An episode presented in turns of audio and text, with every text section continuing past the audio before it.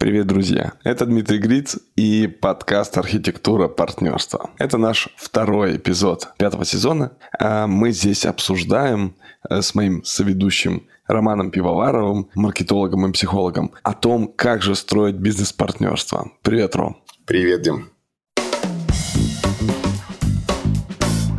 И какая же у нас книга дня сегодня? Ром, сегодня книга дня называется так главная книга основателя бизнеса. Там дальше есть подстрочник, кого брать с собой, как делить прибыль, как распределять роли и другие вопросы, которые надо решить с самого начала. Написал ее Ноам Вассерман. Эта книга достаточно старая, она, по-моему, году в 14 что ли, вышла в Альпине, ну, а, соответственно, в зарубежном варианте еще раньше. Идея книги такая. Ноам Вассерман проанализировал очень много и он там прикладывает в приложениях в этой книге большой перечень стартапов и вот этих метаданных.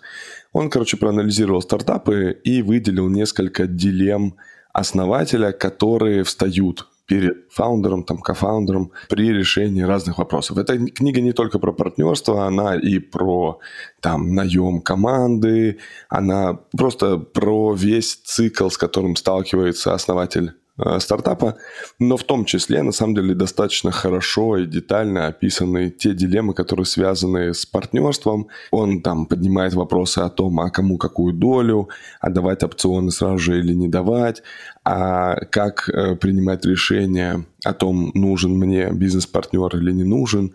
В общем, все эти вопросы он поднимает, и это достаточно интересная книга. Я считаю, что у нас в целом на российском рынке в большей степени не эту книгу цитируют про бизнес-партнерство, а я считаю, что она незаслуженно э, позабыта. Я думаю, что Ноам Вассерман со своей главной книгой основателя, она в целом как бы намного точнее и актуальнее, чем те книги, что цитируют. Поэтому я вам рекомендую ее почитать. Мне кажется, что она вам хорошо зайдет. Более того, если вам там не только про партнерство, то вообще про бизнес-цикл такого инициации, бизнес-цикл процесса инициации стартапа тоже вам может быть интересно. Супер. Я много слышал про эту книгу. Ну, в общем, пошел листать. Мы сегодня с вами пообсуждаем, как же происходит партнерства целых компаний, так называемые коллаборации. Коллаборации могут быть временные, могут быть постоянные, но на самом деле это еще как бы пример не покупки, а скорее создания какого-то общего продукта или услуги и вот такой синергии двух отдельных самостоятельных независимых компаний. Ром, что скажешь по этому поводу? Да, действительно, мы когда обсуждали многие виды партнерства, нам ребята в какой-то момент написали, что вы все время считаете, что партнеры – это люди. Иногда партнерами бывают компании, да, целиком компании. А что насчет партнерства компании. Мы действительно решили на это дело посмотреть.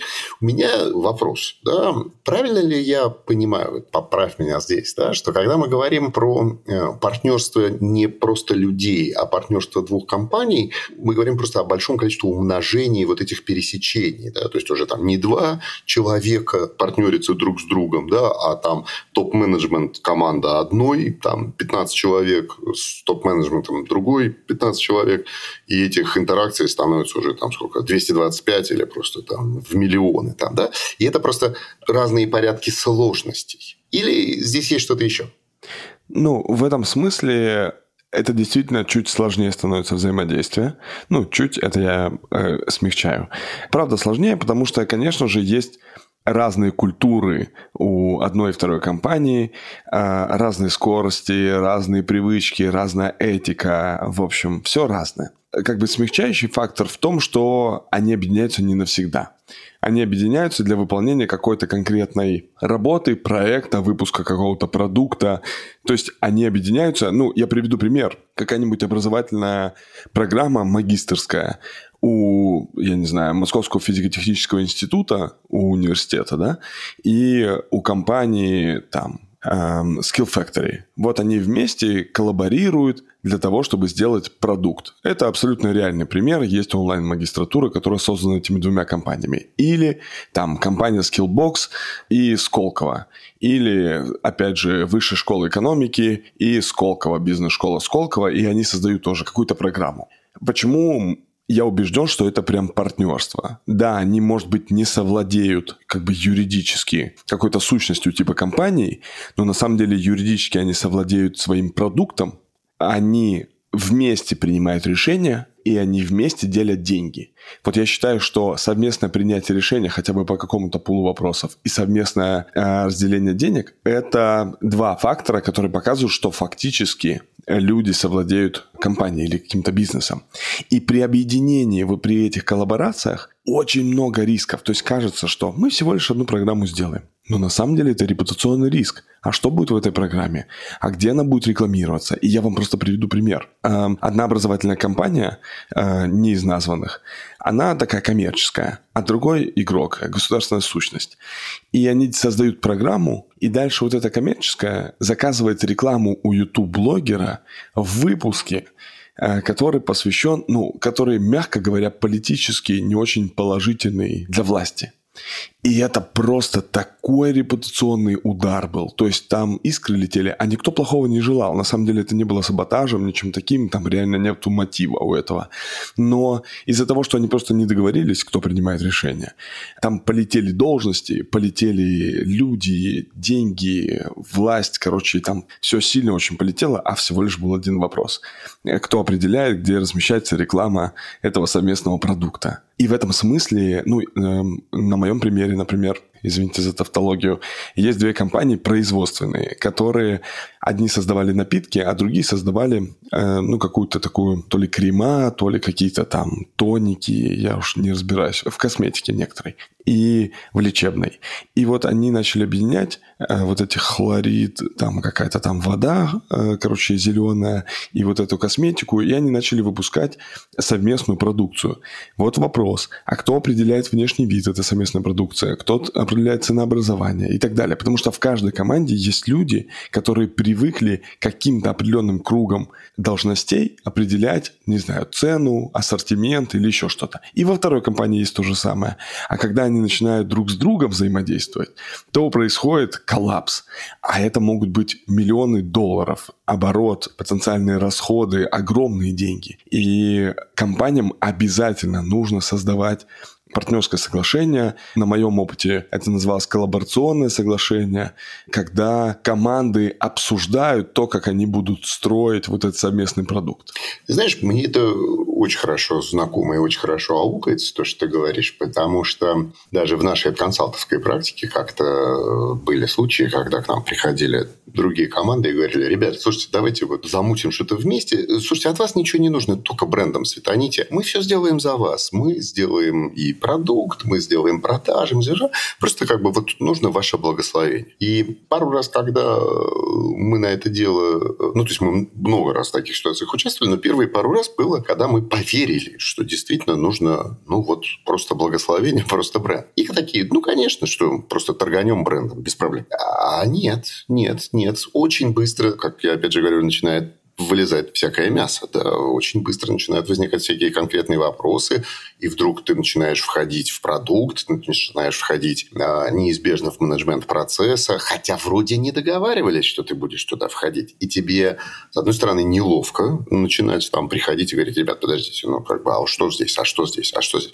А с другой стороны, ты не можешь этого не делать, потому что, ну, ты торганул брендом, да, и мы часто оказывались в такой какой-то неприятной ситуации, когда все были недовольны этим в итоге партнерством, потому что мы были недовольны тем, что, оказывается, дело не свелось к тому, что придется торговать брендом, пришлось входить в конкретику и там начинать как-то разруливать вещи. А наши партнеры тоже были недовольны, собственно, этим же самым, что кто-то приходил разруливать вещи.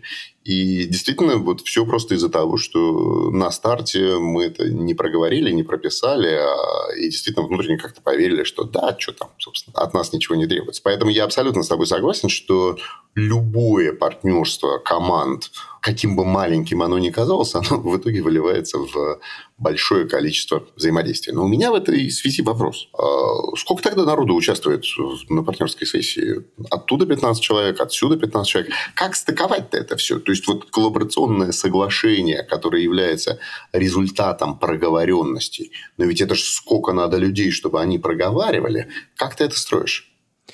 Для начала, ну, это происходит сверху вниз. Ну, то есть вот если стратегическую сессию там люди говорят, там коучи или кто там, э, консультанты говорят, что нужно снизу вверх строить, то э, в случае партнерских отношений нужно строить сверху вниз. То есть первоначально лица, принимающие решения, самые верхнеуровневые в каждой из компаний, разговаривают друг с другом и создают там некоторый пул договоренностей, в рамках которых дальше руководители отделов направлений или каких-то э, вертикалей внутри каждой из веток дальше тоже могут проходить. На самом деле нам не обязательно, чтобы каждый прям проговорил это правило дойти до линейного специалиста по закупкам. Нет, нам скорее нужны лица, принимающие решения. Их не так много. И при этом вся эта беседа на всех в сумме занимает там не больше одного-двух рабочих дней. Ну, конечно, в зависимости от размера размера компаний.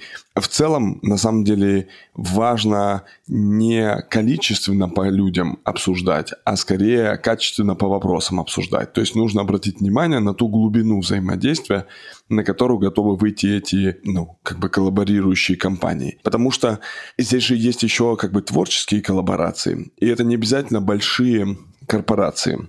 Ну, например, там какой-нибудь уличный художник, стрит-арт какой-то, э, творческий человек. И, я не знаю, человек, который под своим именем выпускает разные клевые футболки. Вот они решили сколлаборировать и выпустить коллекцию с принтами вот этого уличного художника. Это небольшие команды. Это там скорее 2-3 человека, которые принимают решения. И здесь, конечно, им нужно сесть и поговорить про то, а кому достаются интеллектуальные права, а как долго могут будут продаваться эти футболки, ну или там эти принты, если они там завтра поссорятся. То есть они должны будут изъять всю партию или не должны изъять, когда это должно произойти. А могут ли эти принты появиться еще на каких-то других э, носителях, футболках или еще чем-то другом. То есть насколько эксклюзивны эти права. Все вот эти моменты нужно точно обсуждать. И это еще раз там не обязательно про корпорацию. Это просто про объединение людей или команд, которые раньше или до сих пор работают по раздельности. Это там может быть кейтеринг, например, и какой-нибудь ресторан. Вот они стали ко-брендинг делать, да, там два бренда выставлять. Вот вопрос, везде ли можно упоминать этот ко-брендинг или не везде, и как долго, на каких мероприятиях. Ну и вот эти важные аспекты. На самом деле, такая коллаборационная, коллаборационное партнерство, оно, ну, по своей структуре обсуждений схоже с партнерством а, внутри компании. Вот когда есть две вертикали, например, там, я не знаю, продукт, представь, что мы там занимаемся курсами английского языка.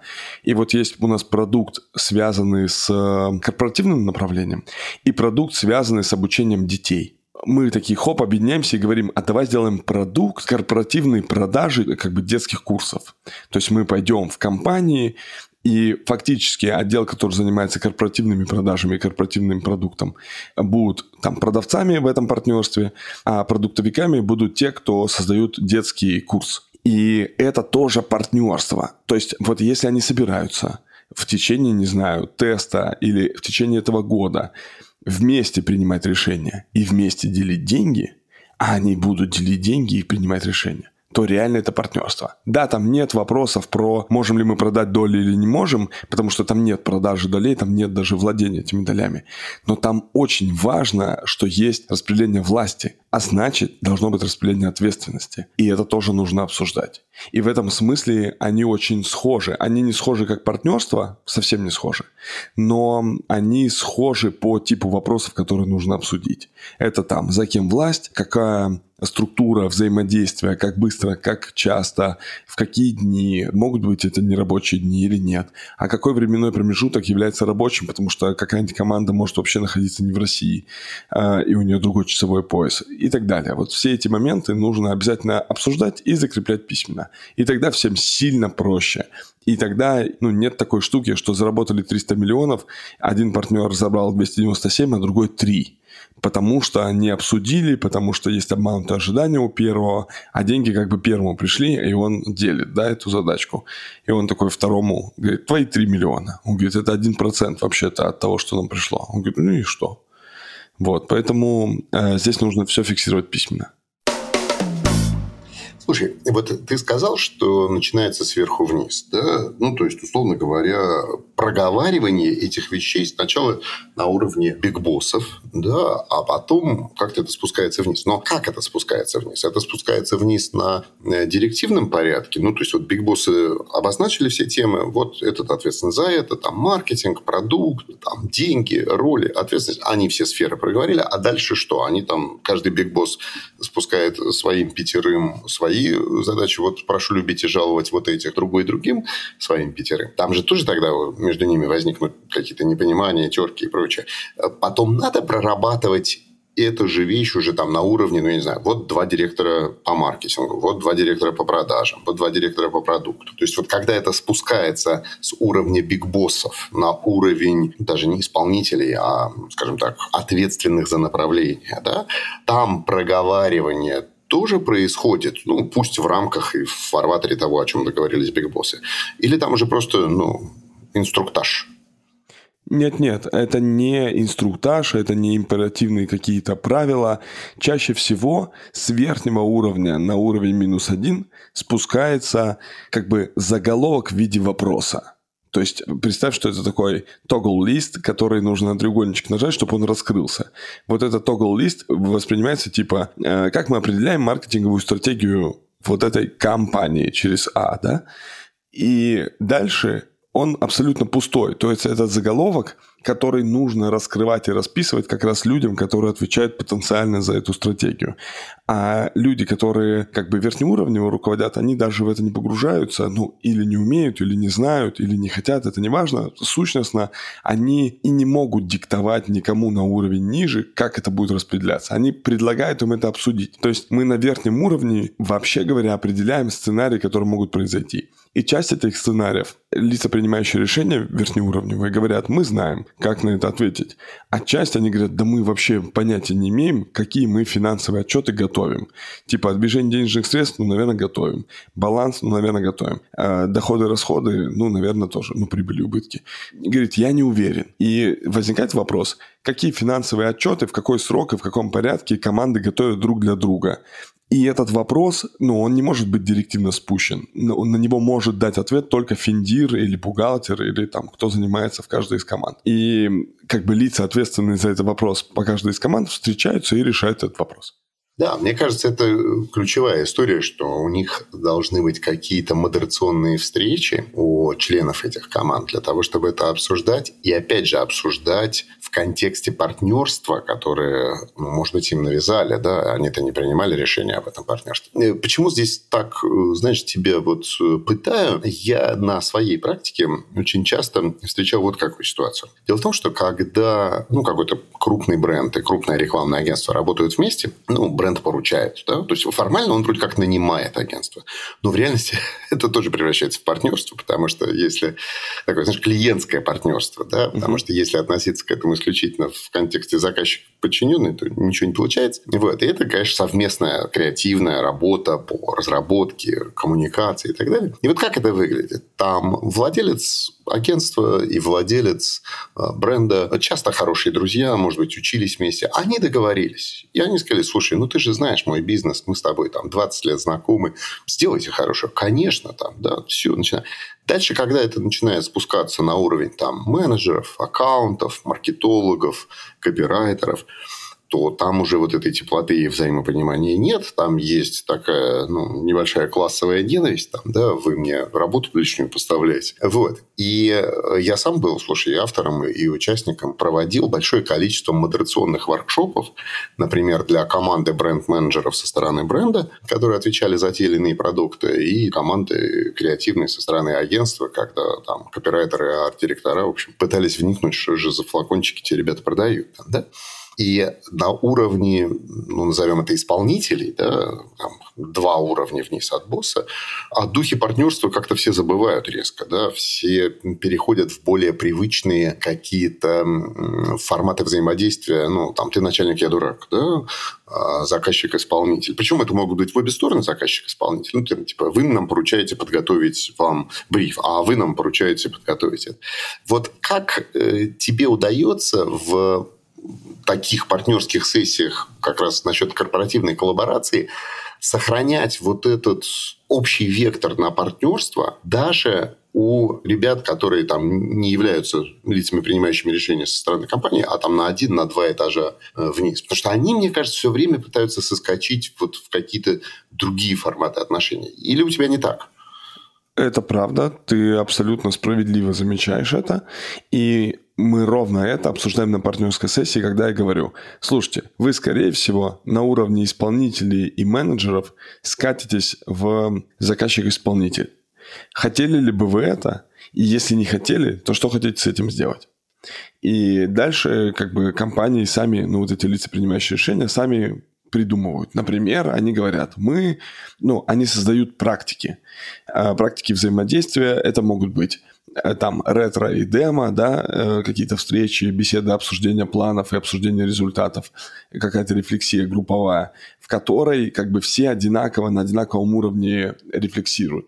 Это могут быть какие-то вообще настенные материалы, ну, такие плакаты А1 о коллаборациях двух брендов. Что вот э, руководитель одной компании говорит, нам важно, и мы сделаем такие постеры прикольные, которые будут говорить о нашей коллаборации вот что вы не рядовой подрядчик, а мы скорее вместе что-то создаем. И были созданы такие постеры, они все равно создают настроение, потому что до этого у тебя разные были заказчики, разные подрядчики, а тут у тебя как бы появились какие-то постеры о коллаборации ваших двух компаний. И это тоже хорошо работает. То есть здесь все индивидуально, и исходя из особенностей каждой из команд. Поэтому я думаю, что нужно прямо обсуждать, что такая проблема потенциально возможна, а она правда возможна. И что каждая из команд хочет с этой проблемой сделать, э, придумает тоже каждая из команд. Ну, самостоятельно. Здорово, что ты привел вот такие конкретные примеры инструментальных механик. В очередной раз подтверждаю мысль, что все в конечном счете сводится к коммуникации. Да? И вот этот пример с постерами мне очень понравился. Не одними постерами, конечно, это все ограничивается, но действительно фундаментальная цель заключается в том, чтобы просто доносить, доносить, доносить до своих ребят те стратегические решения, которые приняты. Слушай, отлично, что мы с тобой обсудили этот жанр. Я, пока мы говорили, и пока я приводил пример агентской работы да, со стороны рекламного агентства, я подумал, что действительно партнерство, оно все больше проникает даже в те форматы, которые нам кажутся ну, не партнерскими. Да? То есть, вот как я говорю, да, что, ну, вроде заказчик-исполнитель, вроде мы вам поручаем. Но чем сложнее проект, чем сложнее проект, даже если он просто поручается и покупается одной компанией у другой, тем больше в нем присутствует все равно элементов партнерства. Даже несмотря на то, что просто, может быть, там один другому за это платит. А раз так, значит, это требует ну, таких мини-партнерских сессий, даже в клиентских отношениях.